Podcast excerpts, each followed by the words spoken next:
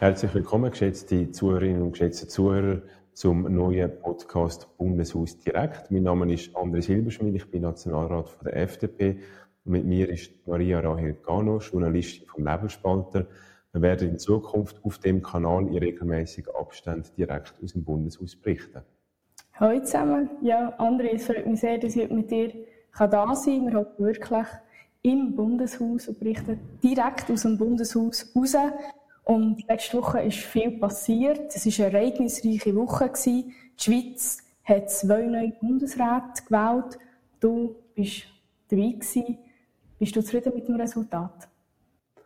Am Schluss, glaube ich, äh, ist gut gewesen, haben wir zwei Personen von diesen offiziellen Tickets gewählt. Es ist für Psychohygiene in dem Bundeshaus wäre es nicht gut gewesen, wenn man wilde Kandidaturen unterstützt hat. Und darum bin ich zufrieden. Ich glaube, alle vier haben ihre eigenen Qualitäten gehabt, sonst wären sie nicht auf dem Tick gewesen. Und mich stört es jetzt ein bisschen, wenn man anfangen kann, sie sagen, die eine ist schlechter oder besser wie die andere. Äh, am Schluss sind das vier gute Leute gewesen. Wir haben zwei davon gewählt gehabt. Und ich glaube, was jetzt spannender ist, ist dann, wie sich die während dem Departement schlagen. Da hat es jetzt ja doch einige Änderungen gegeben. Ja, das ist richtig. Aber jetzt hast du trotzdem noch etwas angesprochen, gesagt, ja, dass man keine wilde äh, Kandidaten gewählt hat. Trotzdem hat der Josic 58 Stimmen bekommen im ersten Wahlgang. Ähm, es gibt auch verschiedene Gerüchte, man sagen, ja, viel vom Ständerat ist natürlich möglich. Ähm, tust du das eigentlich nicht billigen, dass man dort seine Stimme hat drauf da auf den Zettel? Also man, man hat Gerüchte gehört vor der Wahl, dass es ein paar so Proteststimmen gibt, die nicht zufrieden sind, dass der SP quasi ein reines Frauenticket gemacht hat. Ich muss sagen, die SVP hat ein reines Männerticket gehabt. Also ich finde, ähm, da jetzt aus Protest dann jemand anders zu wählen, finde ich irgendwie auch schade. Und dass es so viele gewesen sind, hat mich aber doch überrascht, muss ich sagen. Also es sind jetzt nicht nur Vereinzelte gewesen. Und wenn dann, ist mich eigentlich klar im zweiten Wahlgang müssten die sich aufteilen, die Stimmen. Aber wenn sie es nicht gemacht hätten, wäre es plötzlich vielleicht noch, eben hätte es einen Ausgang geben, wo Daniel Josic dann Bundesrat will werden. Aber ich bin froh, dass so Spiele nicht gespielt worden sind, weil nochmal, für das Parlament ist es eigentlich wichtig, dass wir untereinander gut zusammenarbeiten, wo wir nicht die gleichen politischen Ansichten haben. Und wenn man versucht, eigentlich am politischen Gegner, wenn man so will, äh, eins auszuwischen, äh, glaube ich, dann wird es einfach jahrelang im Politbetrieb äh, Missgunst geben, schlechte Stimmung und somit auch schlechte Politik fürs Land. Ja, aber man sagt jetzt doch, dass eben die 58 Stimmen sind Proteststimmen waren. Man hat jetzt auch, bei der, du hast es vorher angesprochen, bei der Departementsverteilung, ja, da hat das Machtkartell von der bürgerlichen Parteien, also respektive von FDP und SVP. Ähm, siehst du das auch so? Ist das jetzt das Machtkartell vom Bundeshaus? Nein, definitiv nicht. Also es ist ja nicht so, dass wir zwei Parteien können durchmarschieren können, äh, zumal der Bundesrat wirklich äh, Gut, sieben Persönlichkeiten sind. Ja, wenn man abgestimmt hätte, dann könnte man, glaube ich, sagen, da haben sich vier gegen drei durchgesetzt. Aber was ich gehört habe, ist, dass man nicht abgestimmt hat bei der Departementsverteilung. Das heißt, es ist im Einvernehmen von allen Personen. Und was jetzt zu reden gibt, ist, dass äh, der neue Umwelt- und Verkehrsminister äh, quasi oder Vorsteher äh, Albert Rösti, und da gehe ich wirklich davon aus, wenn die Viola Amherd oder der äh, Bundesrat Alain Berset in das Departement rein hätte wechseln hätten die natürlich den Vortritt gehabt. Ich kann mir nicht vorstellen, dass man den Vortritt dann ähm, Albert Rösti gegeben hätte. Und darum, glaube ich, sind persönliche Präferenzen gewesen, von den bestehenden Bundesräten, in ihren Departementen zu bleiben, was ich auch noch schön finde, oder? Wenn sie sagen, hey, ich habe noch viel zu tun, oder? Auch, äh, Bundesrat Ignazio Cassis hat auch gesagt, ich will bleiben, ich will die wo Dossiers, äh, genau, wo er gesagt hat, genau. Die, das EU-Dossier beenden. Und am Schluss ist einfach das noch frei geblieben, so weg. Und rein jetzt von der Interesse her ist ja der Albert Rösti nicht ganz verkehrt in dem Departement. Er ist sehr lange in der Umweltkommission tätig als Parlamentarier. Gut, aber äh, er ist ja auch also als Autolobbyist tätig. Ähm, die Grünen haben Ölbert titelt. Es hat sogar Demonstrationen gegeben das Wochenende. Gut, Demonstrationen ist ein übertrieben, aber Kundgebungen. Ähm, sie wären da nicht alle mit dir einverstanden, was du sagst, dass der äh, Ölbert, der Albert nicht verkehrt ist im Departement. Natürlich haben die politischen Gegner keine Freude, aber die Grünen haben weder Bundesratskandidatur gestellt, noch haben sie eine Empfehlung abgegeben. Also ich hätte auch den Hans-Uli Vogt können empfehlen weil sie haben gewusst, es besteht ein Risiko aus ihrer Sicht, dass der Albert Rösti äh, könnte UWEC-Vorsteher werden, also Umweltvorsteher. Und ich meine, beim Albert Röschi sind jetzt wirklich alle äh, Interessen, die er vertreten hat, bis nicht bekannt. Und das ist eigentlich für ihn nicht ganz einfach, weil für ihn ist klar, aber jetzt muss er äh, Meinung vom Gremium vertreten. Er hat allenfalls eine Volksabstimmung, die er im Juni hat, äh, über das neue Klimagesetz. Wo er ja wo, selber auch in genau. einem Initiativkomitee Also im Referendumskomitee. Oder? Also er ist eigentlich dagegen und ab dem 1. Januar muss er dann dafür sein. Und ich glaube, es ist fast schwieriger für ihn, weil seine Agenda ist bisher klar gewesen, oder? Und, und äh, da werden jetzt die politischen Gegner ganz genau anschauen, dass er in äh, jeden Fehltritt würde, würde man ihm dann übel nehmen. Ich glaube darum, er, er wird jetzt an dem gemessen, dass er wirklich im Sinn vom Gremium politisiert und das kann ich ihm auch zutrauen. Aber ich meine, eben, du hast vorher gesagt, also wenn, wenn der ähm, Berse wirklich in Zuweg hätte wollen, hätte er können, hat er sich nicht so aufopfern. Sag jetzt mal, ein bisschen so gesagt, für seine Partei, sag okay, mal, ich will zwar vielleicht, man hat ja Gerücht gehört, ich möchte lieber ins EDA, aber ähm, um das, das Departement, das wichtige Departement, vor allem für die SP, ähm, in der SP-Hand bleibt, gar nicht ins UWEC. Wäre das nicht eine Möglichkeit gewesen? Ja, aber ich glaube, dass am Schluss ist das wirklich ihm überlassen und, und da wird er auch nicht auf Partei losen, die sagt, oh, es wäre schön, wenn du wechselst, weil ähm, Innenminister zu sein heisst auch für die AV, für die Krankenkasse und so weiter verantwortlich zu sein. Das sind Kernthemen fast noch mehr für die SP eigentlich und, und wenn dann ein SVPler das äh, Innendepartement übernommen hätte, hätte es auch keine Freude gehabt. Also ich meine, am Schluss, gut, am liebsten hätten sie ja nie eine genau, SVP. Genau, also am Schluss sind sieben Departement und da hat jedes seine Bedeutung für sich und, und da wird die SP äh, wie sie im Moment aufgestellt ist, so ein bisschen als Aktivistenpartei, wird sie überall nicht einverstanden sein, wenn jetzt der, der Vorsteher von der SVP, egal wo er ist, oder? Wenn der mhm. so Asyldossier übernommen hätte, hätte er wahrscheinlich auch nicht Freude gehabt. Ja, das ist genau so. Aber jetzt, äh, für dich natürlich auch noch interessant, deine Bundesrätin Karin Keller-Sutter hat ins Finanzdepartement können wechseln ich glaube, es ist relativ bekannt, dass das schon eigentlich immer ihr Wunschdepartement war. Ähm, was denkst du, wie was wird es für einen Kurswechsel geben, wenn überhaupt? Wahrscheinlich wird es keinen grossen Kurswechsel geben, weil der Uli Maurer hat schon sehr, ich sage jetzt eigentlich schon fast eine freisinnige Finanzpolitik gemacht. Er hat teilweise auch äh, in der SVP Gegenstimmen gehabt. Also ich, ich denke, der Kurs wird äh, gleich bleiben, aber es wird viel schwieriger sein, jetzt zu fahren, weil die sogenannte Schuldenbremse, die wir auch in der Verfassung haben, die sagt, der Bund darf nicht mehr ausgeben, als er einnimmt, ähm, die muss jetzt verteidigt werden, weil bis ins 2020 ist das relativ einfach gewesen. Wir haben viele Überschüsse gemacht im Bundeshaushalt. Dann ist Corona gekommen, eine außerordentliche Ausgabe. Da hat man auch gesagt, da kann man jetzt nicht genau anschauen wegen der Schuldenbremse. Sonst hätte man gar keine Ausgaben können tätigen Und jetzt äh, kommt eigentlich die Zeit, wo einerseits haben wir viele neue Schulden gemacht. Wir haben wirtschaftlich äh, nicht so gute Situation. Also, Inflation, mögliche Rezession, die kommt. Und jetzt ist eigentlich so ein bisschen der Proof of the Pudding oder der Proof of the Schuldenbremse, der kommt. Weil jetzt geht es in den nächsten Jahren die Ausgaben drastisch zu kürzen. Das Parlament hat überschossen in den letzten Monaten mit Bestellungen am Bundesrat. Jetzt muss der Bundesrat eigentlich auf Bremse drücken. Und darum, glaube ich, ist es so wichtig gewesen, dass jetzt Karin Keller-Sutter eine Vorsteherin wurde vom Finanzdepartement und nicht jemand von links. Wir haben schon gehört, dass die Seite die Schuldenbremse flexibler und ausgestaltet und sagen, ja gut, wenn man über ein paar Jahre mehr ausgibt, als einnimmt, spielt das nicht so eine Rolle. Ich glaube, das wäre der Anfang eigentlich der Aufweichung von dieser sehr bewährten Schuldenbremse. Und wenn du jetzt Vorsteher wärst vom Finanzdepartement, wo würdest du sparen? Ich glaube, das ist eine fiese Frage, da macht man sich als Politiker nämlich nie Freunde. Ich glaube aber, es gibt jetzt ein Thema, das ist zum Beispiel die Krankenkassenverbilligung. Das ist ein Gegenvorschlag zu einer Initiative der SP, wo gemäß Fassung Nationalrat 1 Milliarde kostet pro Jahr. Ich meine, 1 Milliarde, das ist so viel Geld, oder? Man hat mittlerweile das Gefühl, das ist ja nichts mehr, seitdem wir so viel für Corona ausgegeben haben. Ähm, der Ständerat ist nicht eingetreten auf das Geschäft. Ich, ich finde auch, da müssen wir keinen Gegenvorschlag machen. Das können wir so vor das Volk. Gehe ich davon aus, das können wir gewinnen, weil die SP-Initiative kostet 4 Milliarden. Das ist überhaupt nicht finanzierbar. Und ein weiterer Punkt, glaube ich, sind äh, neue Subventionen, die wir beschließen.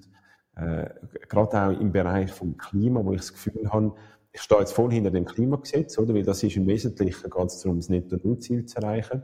Aber ich finde jetzt, wenn jetzt das CO2-Gesetz kommt, neue Auflage, dann müssen wir aufhören mit neuen Subventionen, weil der Markt ist so gesättigt, wenn, wenn du heute eine Wärmepumpe installieren willst, also da, da hast du Wartefristen und da muss man nicht mehr Und wie, ich meine, man tut ja subventionieren, weil es noch zu teuer ist. Aber wie würdest du jetzt du, man redet immer von Anreizen schaffen, oder? Wie könnte man die Anreize schaffen, dass man eben auf erneuerbare Energien umsteigt? Ich will voll über den Preis gehen, und zwar will ich die externen Kosten internalisieren, so gut wie es geht. Dass eigentlich jedes Gut, das ich konsumiere, als Privatperson oder als Firma, dass ich den Preis zahle, wo, wo das auch für die Umwelt und, und sonst äh, für die Bevölkerung Folgekosten auslöst.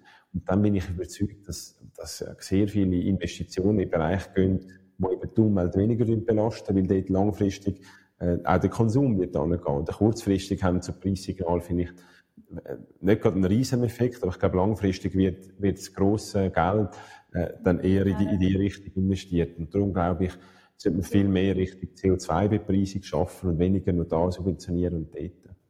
Und du sagst, also wenn ich es jetzt so richtig verstanden habe, du gehst davon aus, so, der Markt wird es regulieren. Habe ich die richtig verstanden? Ja, man muss aber einem Markt Rahmenbedingungen geben. Also wenn man externe Kosten, wenn die Politik nicht eingreift, dann bleiben das einfach immer externe Kosten. Und Politik muss eigentlich äh, sagen, wie, also muss man das Gesetz machen und sagen, man will die externen Kosten internalisieren. Man macht einen Absenkpfad, dass man sagt, bis 2050 kein CO2-Ausstoß, netto null. Und dann hat man eigentlich das Budget, das CO2-Budget, wenn man das als Firma überschießt, dann muss man im, im Markt das kompensieren. Und dafür das zahlt man, oder? Und entsprechend hat man höhere Aufwendungen und muss eigentlich, hat höhere Produktionspreise und somit auch höhere Preise am Markt und ist weniger attraktiv. Und die Firmen, die, weniger CO2 verbrauchen, die haben dann meine Gutschrift und dann können sie eigentlich ihre Zertifikate verkaufen, haben so noch Einnahmen, tiefere Produktionskosten, tiefere Preise am Markt und können so auch mehr, mehr Leute eigentlich äh, begeistern für ihre Lösung. Und ich glaube, die Markt vom Macht, äh, die, die Macht vom Markt, die müssen wir ausspielen. Und wenn wir in der Planwirtschaft versuchen, das Klima zu retten, glaube ich, wird es nur schlimmer, weil wir sehen weltweit, die, die Länder, die auf Planwirtschaft setzen, die haben jetzt eher einen höheren CO2-Ausstoß als die, die auf Wettbewerb setzen. Aber wenn du eben von dem CO2-Ausgleich redest, ich meine, schlussendlich wird ja einfach Geld hin und her geschoben, aber für das Klima in diesem Moment wird ja noch nichts gemacht. Zum Beispiel Migro ist ja auch CO2-neutral. Aber weil sie Projekte unterstützt, ähm, wo CO2-Ausstoß mindern. Ja, also ich glaube, natürlich ist das CO2, das man nicht ausstößt, ist immer das beste CO2. Und das, was man ausstößt und nachher irgendwie ein Zertifikat kauft, das ist ja trotzdem in der Atmosphäre, genau. oder? Also ich glaube, es gibt einem immer noch den Anreiz, die Bepreisung, dass man sagt, alles, was ich nicht verbrauche, dort spare ich eigentlich eins, zwei ein, weil ich werde entschädigt, dass ich weniger CO2 brauche. Und darum glaube ich, es wird nicht von heute auf morgen, also wenn man von heute auf morgen einen radikalen Wandel hat, dann müssen wir einfach alles verbieten. Müssen wir sagen, ab heute ist Öl verboten, und, aber äh, dann haben wir andere das Probleme. Das ist ein Problem, gell? Du hast genau. nämlich gesehen, du hast die Lastwagen Prüfung gemacht, ist genau. das richtig? aber auch im Lastwagenbereich, da gibt es ja so viele Innovationen, die, da kommt heute teilweise saubere Luft hinten raus, alles, alles quasi reingeht in Lastwagen. Also die Filter sind heute so weit und der Diesel, der, der hat sich da weiterentwickelt mit den neuen Normen, wo auch die Schweiz übernimmt. Also, und, und auch da, bin ich offen gegenüber neuen Technologien, sei das Elektro- oder Wasserstoff. Ich glaube, da wird sich noch so viel entwickeln, werden die 15 Jahre einen ganz anderen Ort sein als heute. Gerade wenn wir beim Thema Technologie sind, wir haben ja noch ein Technologieverbot. Und würdest du dir dafür einsetzen, dass man das aufhebt? Reden jetzt natürlich von... Also von der Kernkraft, ja. ja klar. Ich bin mir der Meinung, ein Technologieverbot ist falsch. Mhm. Ich finde auch, das sollte man aufheben. Ich glaube aber, die jetzige Technologie ist noch nicht so weit, dass man ein neues Projekt bewilligen kann von einem grossen Kraftwerk. Also da gibt es ja die kleinen Reaktoren, da muss man wahrscheinlich noch ein bisschen mehr investieren und forschen. Aber dass man das macht, würde eigentlich eine Streichung vom Verbot helfen, oder? Es würde sicher die Investitionen in, in Forschung anregen. Darum, ich bin recht offen. Ich, ich habe das Gefühl, die nächsten 15 Jahre haben wir ja ein riesiges Defizit, wir haben viel zu wenig Energie. Und das ist jetzt Russland-Krieg hin oder her. Wir haben eigentlich schon vorher gewusst, es wird nicht lang und jetzt ist es einfach jetzt schneller, ist knapp geworden. Und darum, glaube ich, brauchen wir sowieso neue Grosskraftwerke. In den nächsten 15 Jahren. Und, das wird wahrscheinlich kein Kernkraftwerk sein, weil so schnell hast du nicht eins bewilligt und gebaut. Das heisst, Kernkraft ist für mich eher eine langfristige Option. Und mittelfristig müssen wir, müssen wir in andere Bereiche schauen. Wir müssen viel mehr in Wasserkraft investieren, viel mehr in Photovoltaik, viel mehr Speicherkapazitäten. Da ist Wasserkraft natürlich auch ein Thema. Ähm, oder auch alternative Kraftwerke. Aber ich glaube, was sich viele noch nicht bewusst sind, oder sie verdrängen die Fakten, ist der grosse Bedarf, den wir haben. Und, ja, der wird nicht gedeckt sein. Genau, der wird nie grösser Ja, ja. Und es ist eine, also, das ist ja auch eine Fehleinschätzung, dass wir sagen, wir werden in Zukunft weniger oder gleich viel Strom brauchen. Und das hat sich ja nicht bewahrheitet. Genau. Also ich glaube, es ist ja auch, es ist auch okay, wenn man mit der Politik kann sagen, jetzt sind wir gescheiter geworden. Aber, aber das ist noch wichtig, oder? Dass das man nicht einfach... ja, nein, aber ich finde, wenn man als, als Gremium sagt, das Gremium hat ja mal die Energiestrategie befürwortet, aber dann kann man sagen jetzt, Hast okay, du die Energiestrategie auch befürwortet? Nein, ich bin dort dagegen mit den Jungfreisinnigen. Als ja. Präsident der Jungfreisinnigen haben wir, sind wir sogar Teil von dieser Medienkonferenz dagegen. Und ich weiss, im Freisinn war es sehr umstritten und ich verstehe die, die dafür waren und gesagt haben, wir müssen jetzt da einen Schritt machen in Richtung Erneuerbare, oder? Die sind aber eigentlich weniger für das Technologieverbot sondern einfach für die, die Investitionen in die Erneuerbaren. Meistens ist in so einem Gesetz ja nie alles 100% freisinnig und man hat nicht immer mega, mega Freude dran. Und ich glaube, jetzt ist egal, ob man dafür oder dagegen ist, muss man eigentlich eine Lageanalyse machen und sagen, wir haben einen riesigen Bedarf, der nicht deckt ist und darum müssen wir investieren. Also in Erneuerbare investieren, aber auch sich die Option offen genau. zu lassen. Beides. Beides. Beides, finde ja. ich. Also es ist klar, wir haben einen riesen Bedarf an Solar, auch auf bestehenden Dächern. Da glaube ich, da, da braucht es viel, auch eine Vereinfachung in den Bewilligungen, äh, von den Bewilligungen und so weiter. Und dann braucht es grosse neue Kraftwerke, weil nur mit Solar werden wir es wahrscheinlich dann äh, nicht schaffen. Gut, das hat man jetzt ja noch gesehen. Ähm, du hast vorher angesprochen, Klima retten. Ähm, viele sehen dort eine grosse Gefahr. Sie haben wirklich also Angst, dass jetzt die Welt so, wie wir sie kennen, nicht mehr gibt. Ähm, und Aktivisten kleben sich irgendwo zu Bern oder zu Zürich auf die Straße. Was haltest du davon? Findest du das, sagen wir ja, können wir legitimieren oder müssen wir da härter durchgreifen? Also ich muss sagen, wenn, wenn Kinder von sich aus auf die Straße gehen oder besorgt sind und dann machen sie eine Demo und dann finde ich das eigentlich primär mal schön, dass die sich äh, um ihre Zukunft sorgen, oder? Und dass sie auch von dem Demonstrationsrecht Gebrauch machen. Ich finde, das ist ein wichtiges Recht, oder? Und umso mehr Leute sich generell für Politik interessieren, habe ich eigentlich Freude daran.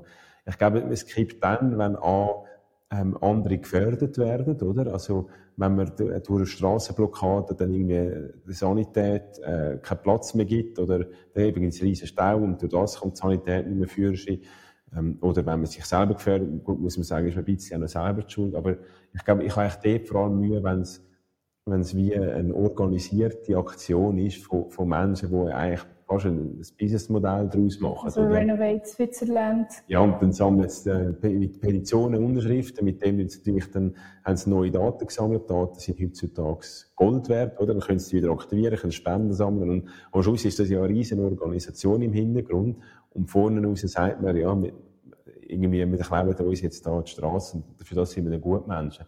Und da habe ich schon, also da habe ich wirklich Mühe, ähm, aber wenn es Kinder sind, die sagen, hey, ich mache mir Sorgen um den Planeten, wahrscheinlich machen sie es ja nicht zu Unrecht. Also ich glaube, wir haben ja schon auch ähm, alarmistische Zeichen, auch, auch von der Wissenschaft. Und dann ist es für uns als Politik eigentlich die Aufgabe, dass sie Gesetze umzumünzen, die dann auch eine Mehrheit haben. Und das haben wir bisher noch nicht geschafft. Oder? Das CO2-Gesetz ist abgelehnt worden und jetzt braucht es bessere Lösungen. Gut, was ja auch die Forderung ist, es muss schneller gehen. Und unser System ist langsam, ist träge. Das kann man auslegen, ob das ein Vorteil oder ein Nachteil ist. Ähm, aber du hast gesagt, Kind, ja, wenn das Kind machen, ist es okay. Also, wenn sich ein Kind auf die Straße klebt, dann hättest du Verständnis Gut, ich, ich dafür. aber nicht, dass das Kind von sich aus auf die Idee kommt, ich kann mich jetzt auf die Straße. Also, du meinst, es wird dann angestiftet, ein bisschen, oder? Ja, also, wenn, wenn, also eben, ich finde, es ist ein Unterschied von, man geht jetzt zusammen, macht man eine Demo, eine bewilligte, oder, und hat einen Demo-Umzug, und, und ähm, als Teenager macht man dann die transparent und so, aber dass man sich dann auf die Straße kleben tut und so, das braucht im Hintergrund eine professionelle Organisation, die dann irgendwie einem dazu ermutigt. Und ich finde, ich finde es einfach, da gibt es dann viele Leute, die, die sich auch tagtäglich für das Klima einsetzen. Die werden dann aber auch behindert mit so Aktionen. Und, und teilweise schadet mir auch fast mehr den Anliegen, weil dann die Leute wie keine Lust mehr haben auf Klimaschutz. Die, die täglich müssen pendeln vielleicht, und dann stehen sie im Stau oder verpassen einen wichtigen Termin. Und die werden dann wahrscheinlich zuerst mal nicht für das CO2-Gesetz stimmen. Oder? Und ich glaube, darum muss man dass man die Sympathie mit so Aktionen verspielen. Wie würdest du durchgreifen, dass das aber nicht mehr passiert? Ja, ganz verhindern lässt sich wahrscheinlich nicht. Ich glaube, die eine Frage ist, also, dass man die natürlich irgendwie strafrechtlich tut, tut verfolgen, oder? Es hat auch äh, der Mario Fehr, Regierungsrat in Zürich, hat gesagt, die sollen Kosten tragen von diesen Einsätzen. Da habe ich nichts dagegen. Ich glaube, ein gewisser Grad ist der zivile Ungehorsam, ähm, kann mich auch nicht ganz verbieten. Irgendwo leben wir auch in einer Demokratie und, und wenn es einen Ausreißer gibt, ähm, ja, muss man die anderen, oder? Aber quasi die im Keim zu ersticken, das ist dann vielleicht dann auch schon ein bisschen totalitär. Gut, wir denken, wir kommen vielleicht noch ein bisschen zu einem anderen Thema, ähm, wo uns beide auch, wir sind beide junge Personen, wo uns direkt betrifft, und zwar die AHV. Wenn wir erwachsen sind, wer weiß, ob wir noch eine Rente bekommen. Das ist ein wichtiges Thema für dich. Ähm, und die Links hat jetzt eine neue Initiative ähm, ist eine Initiative zustande gekommen, und zwar ähm, die Volksinitiative für eine 13. AHV-Rente. Und ist das, eine, ist das eine gute Idee? ja, wir haben das in der dritten Sessionswoche, wir das besprechen im Parlament. Die Mehrheit ist zum Glück dagegen, eine große Mehrheit, selbst GLP ist dagegen. Und ich glaube, so Versprechen sind schön und gut, aber man muss es auch gegenfinanzieren können. Und der AV fehlen bis 2050 100 Milliarden Schweizer Franken. Also 100 Milliarden, wo sie mehr Ausgaben als Einnahmen haben. Und mit der Initiative fehlen 200 Milliarden. Also das Defizit wird eigentlich verdoppelt. Und ich finde es ja ehrhaft, wenn man sagt, alle sollen mehr Geld bekommen. Aber ich finde, mindestens ist man dann in der Pflicht, zu sagen, wie man so finanzieren. Und das lässt die Initiativen offen. Und ich glaube, aus dem Grund ist, ist sie schon falsch. Und zweitens ähm, haben wir nicht das Problem bei allen Rentnerinnen und Rentnern. Wir haben der Großteil der Rentnerinnen und Rentner lebt nicht in Armut, hat genug Rente, auch mit der beruflichen Vorsorge, mit der privaten Vorsorge. Und die, die das Problem haben, sind eigentlich die im Existenzminimum. Und dort würden wir eigentlich lieber die Ergänzungsleistungen aufentun. Und dort kann man direkt helfen, bedarfsgerecht, also die, die bedürftig sind. Aber wenn man jetzt für die, die 200.000 Renten pro Jahr hat, noch die AHV um 8% erhöht, spürt das gar nicht richtig. Aber wir Jungen spüren es dann, weil einfach äh, das Defizit viel größer ist. Oder? Und das heisst, wir haben höhere Mehrwertsteuer, wir haben höhere Lohnbeiträge und das tut am Schluss die Wirtschaft wieder schwächen. Wir haben äh, teurere Arbeitsplätze und, und, das ist nicht im Sinne der kommenden Generation. Was wäre im Sinn der kommenden Generation? Ich glaube, wir brauchen ein System, wo die Generationensolidarität eigentlich wieder äh, den Namen verdient, den es hat, und zwar eins, das austariert ist, wo jede Generation etwa gleich viel gibt, wie sie nachher nimmt. Oder? Das heisst, ist ja für mich auch klar, wir zahlen heute ein für die, die heute Rente beziehen. Und das ist ein super System, die AV, für den sozialen Zusammenhalt. Aber wir brauchen irgendwie ähm, die Erwartung, oder, oder ja, es muss auch für uns einfach klar sein, wir können auch etwas über. Und das geht nur, wenn wir das Rentenalter erhöhen und im besten Fall die Lebenserwartung koppeln. Das heisst, wenn wir alle älter werden, und es, gibt, es gibt ja so eine genau. ja, das Volksinitiative, Volksinitiative von, der Jungfreisinnigen. Genau, genau, wo ja. das fordert. Und das ist darum geschieht, weil wenn wir immer älter werden und länger Rente beziehen, aber wenn wir immer noch gleich lang einzahlen, geht die Rechnung nicht auf. Darum müssen wir ein bisschen länger einzahlen, um dann auch die, die Rentenbezugstour, also um die Rente können beziehen und das finanziert zu haben. Und ich glaube, das ist eine nachhaltige Lösung dann wird immer, heißt immer, ja, ihr, ihr seid da irgendwie egoistisch, wenn ihr für das Rentenaltererhöhung sind. Dann denke ich immer, ja, aber wir sind ja die, die am meisten betroffen sind von der Rentenaltererhöhung. Ja, ja. Also ich denke immer, ist irgendwie, die vaterscheinigen Argumente dagegen, die bleiben immer die gleichen. Aber trotzdem ähm, haben wir jetzt äh, noch kein Problem, das ist ja das, was links immer sagt, und wer wird leiden? Wir haben es ja schon bei der AV 21, wo wir abgestimmt haben, ist die Frau. Weil wir haben weniger Rente. Was meinst du dazu? Frauen. ja, also wir haben jetzt, äh, wir haben jetzt kein Problem, weil wir die AV 21 Reform angenommen haben. Für die nächsten sieben Jahre sind wir finanziert. Nachher haben wir wieder Milliardenverlust in der AV. Und ich glaube, die Politik sollte vorausschauend handeln. Also wir sollten nicht immer erst dann handeln, wenn das Problem da ist Genau, sondern wir müssen ein paar Jahre vorher sehen, okay, es kommt das Problem auf uns zu, wir jetzt handeln, oder? Das ist der erste Punkt. Ähm, und, und da finde ich es ein bisschen traurig, dass man die Fakten nicht akzeptiert. Wir haben jetzt nun mal eine riesige Babyboomer-Generation, die die nächsten 30 Jahre lang viel Rente wird beziehen. Und dass das wird herausfordernd sein, das ist für mich unbestritten.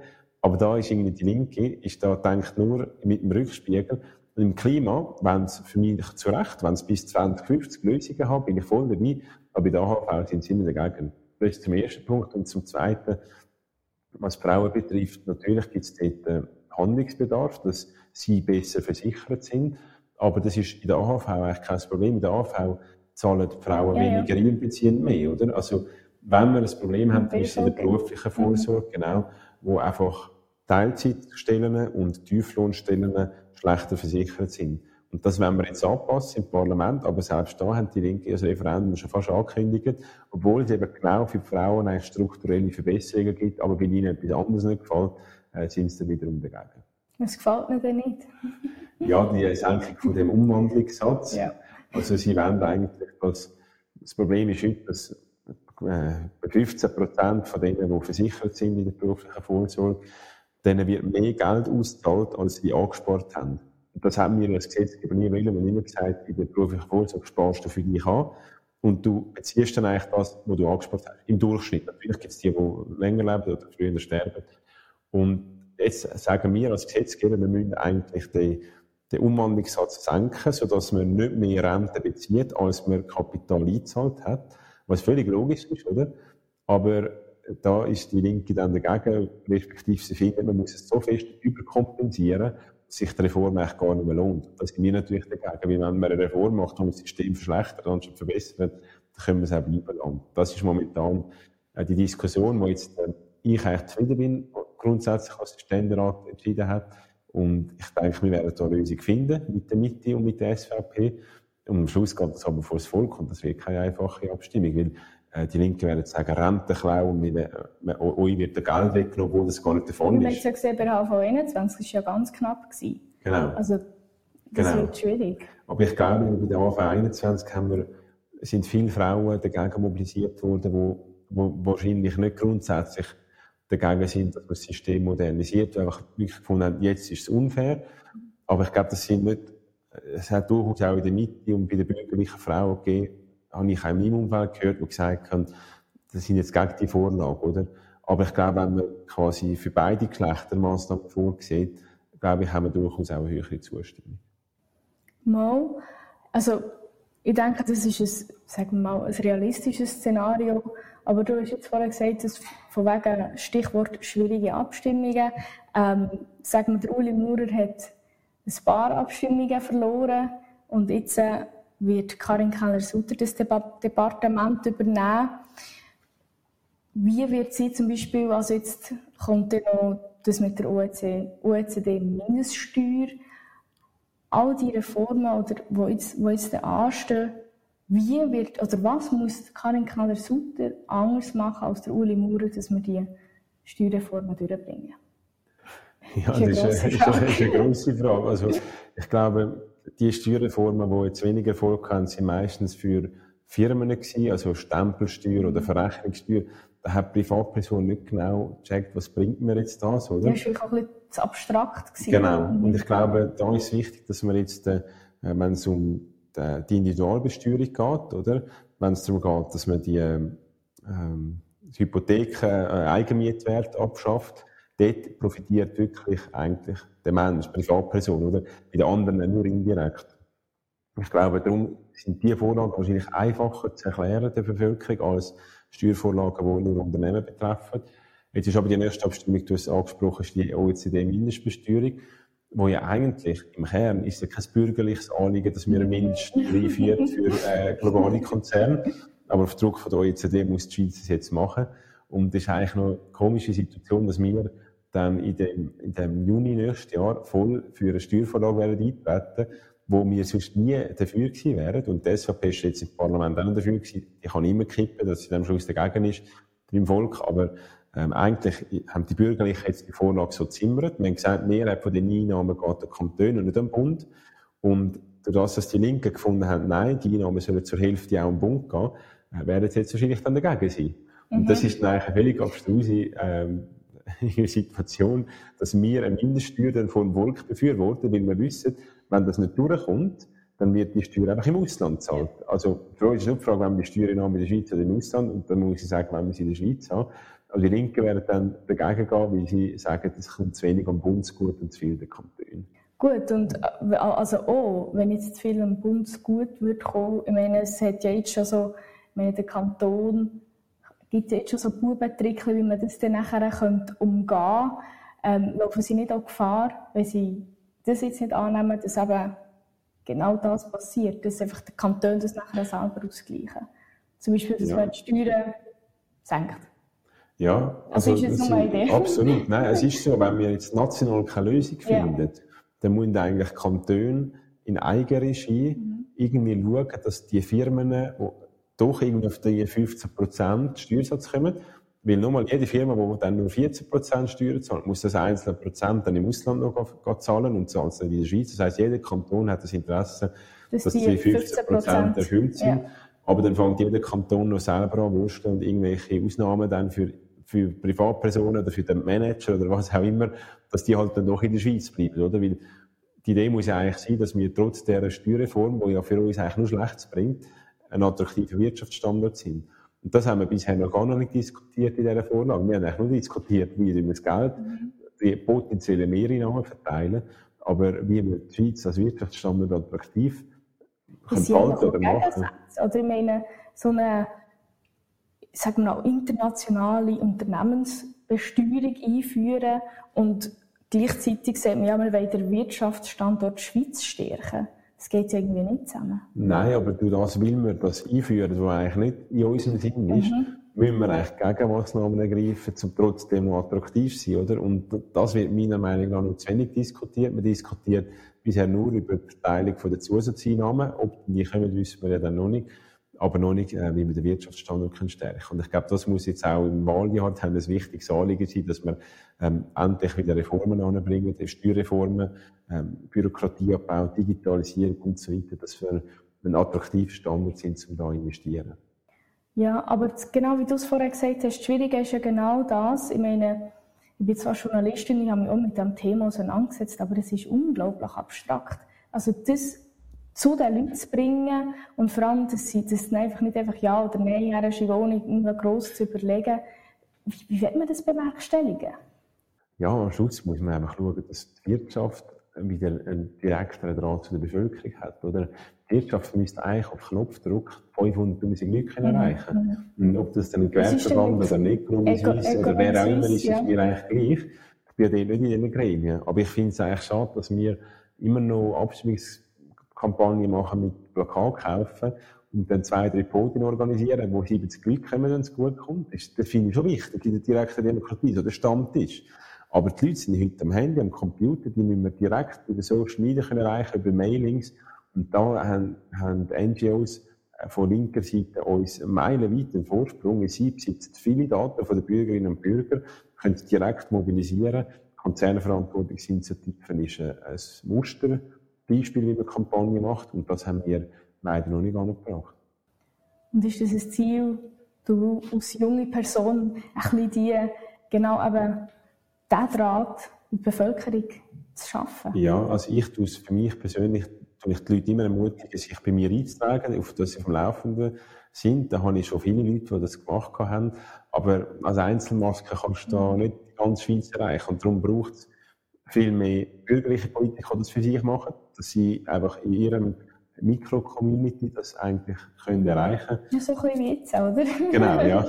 Ja, und, und dann am Schluss braucht es aber doch auch die grossen Verbände, die das dann zu Boden bringen und, und Gas können geben Ja, ähm, ich würde sagen, jetzt sind wir ja schon fast am Ende und ich habe mir eine letzte Frage überlegt zum Schluss und das ist wirklich etwas, was mich persönlich wundert. Würdest du dich selber als Bundesrat sehen? Die Frage wird einem aufgestellt. Ich glaube, das kannst du so nicht beeinflussen. Also du musst jetzt richtige Geschlecht, äh, Region, Partei, Alter haben. Das ist jetzt, also man sieht, ist jetzt nicht so wichtig momentan.